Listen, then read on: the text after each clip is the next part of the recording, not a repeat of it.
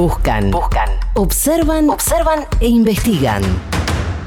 Matías McLaughlin y Neuencio Ale van por otro lado. Matías McLaughlin, ¿cómo estás? ¿Cómo les va? Bien. ¿Todo bien? Bien, ¿vos? Bien, bien. Muy bien, muy bien. Bueno, les traigo un informe que eh, realmente teníamos muchas ganas de hacer hace bastante, porque la pandemia dejó y profundizó las grandes diferencias que hay. En lo económico, en lo social, en lo habitacional, y lo fuimos eh, repasando en diversos informes que fuimos haciendo. Eh, la parte social está pasando un momento sumamente crítico y lo vemos ya que los números de la pobreza, de la indigencia, eh, como cada vez hay más gente bajo esta línea. Sí. Bueno, los comedores populares es algo fundamental justamente cuando hablamos de gente que está bajo esta línea de la pobreza y la indigencia, porque son al fin y al cabo los que los reciben a estos niños, a estos adultos mayores, a estas familias enteras. Eh, hablamos con cocineras de comedores populares de todo el país. Van a escuchar gente de Tucumán, de Salta, de Córdoba, Avellaneda, etcétera, que nos cuentan, digamos, veníamos de un proceso económico muy difícil que se profundiza en el macrismo, en los cuatro años de Macri, y que la pandemia lo destruye. Sí. Y la situación realmente en los comedores populares es crítica. Entonces, los que van a escuchar a continuación son realmente, y quería hacer hincapié, en las cocineras, porque son realmente esenciales. Cuando hablamos de trabajadores esenciales, ellas no pueden cerrar el comedor, porque si cierran el comedor, hay gente que no come por ahí su única comida en el día Sí. chicos y familias enteras que no almuerzan o no toman la leche, la merienda, el desayuno. O sea, el rol realmente de estas cocineras es fundamental. Y quiero destacar, y lo van a escuchar acá, no solo la lucha que ellas hacen día a día, sino el amor y el orgullo que les da. Porque son personas que también tienen un montón de carencias y dificultades para llegar a fin de mes. Pero la lucha y el amor, el amor que le ponen en cada plato de comida que sirven, bueno, se va a reflejar en las voces que van a escuchar a continuación. Así que le- los invito a escuchar cocineras de comedores populares acá en Por Otro Lado. Cuando comenzamos la pandemia teníamos 72 personas asistidas. Hoy en día contamos con 120 personas, quizás más, porque hay personas que se van acercando en el día a día para el merendero por la situación en la que estamos. Se nota la indigencia, se nota mucho la pobreza. Mi nombre es Marta Garnica, pertenezco al merendero de Casa Pueblo. La situación es muy difícil. Nos atraviesan muchísimas problemáticas que con la pandemia empeoraron. Cada vez es mucho más difícil poner un plato de comida en cada hogar que lo necesita. Nuestro comedor actualmente está repartiendo 160 porciones y antes de la pandemia solo entregábamos unas 60 porciones y solo estaba destinada a niños y ancianos. Pero en pandemia asistimos a familias enteras, principalmente por la falta de trabajo.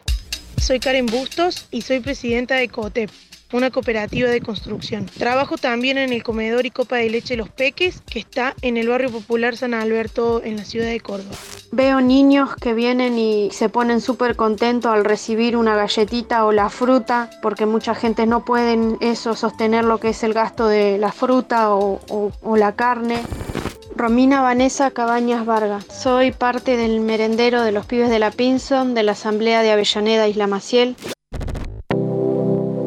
Mi nombre es Marina Valverdi, soy referente del movimiento Evita de Colonia Santa Rosa. Tengo un comedor y merendero y dos merenderos aparte a cargo. Tenemos aproximadamente entre 300 y 400 niños y se suman 20 de la tercera edad. A veces nos quedamos sin merienda debido a la cantidad de demanda que tenemos. y al no tener recurso ni de municipio ni de provincia, es difícil sostener ollas. Soy Betty, estoy en el La Poderosa, Tucumán, Yerba Buena, soy referente de cocina. Los lunes preparamos el arroz con leche, el martes mate cocido con bollo, el miércoles se hace leche planchada, si no se hace mazamorra, anchi y los viernes le damos pan dulce con chocolate. Hacemos guisos, estofados, sopas, comidas que rindan más y que sean más económicas. Cocinamos guiso, polenta, fideo con salsa, milanesa con arroz, etc. Cuando las personas vienen también y te dicen, ¿no? Gracias por, gracias porque hoy día no comí nada en todo el día, eh, te juro es llenarse de, de un escalofrío y decir, por un lado, qué bueno que pudimos estar aquí presentes y por el otro, qué injusticia social, ¿no? Sabemos y somos conscientes de que hay mucha gente en situación de calle, se necesita mucho más que una merienda, se necesita una dignidad laboral, una estabilidad económica. Nosotros hacemos esto hace tiempo y vamos a seguir adelante porque no hay mayor satisfacción que saber que ese día que nosotros trabajamos, esos niños y familias no se van a ir a dormir con el estómago vacío. Yo la pasé por esa situación, sé lo que es pasar hambre, sé lo que es pasar frío, ahora se nos está viniendo el frío y pienso en esas familias que necesitan una manta, una estufa, pero como ya digo, estamos en un barrio popular que realmente necesita muchísima ayuda. El trabajo que hacemos quienes estamos en comedor y merendero no solamente es indispensable, sino que también es esencial.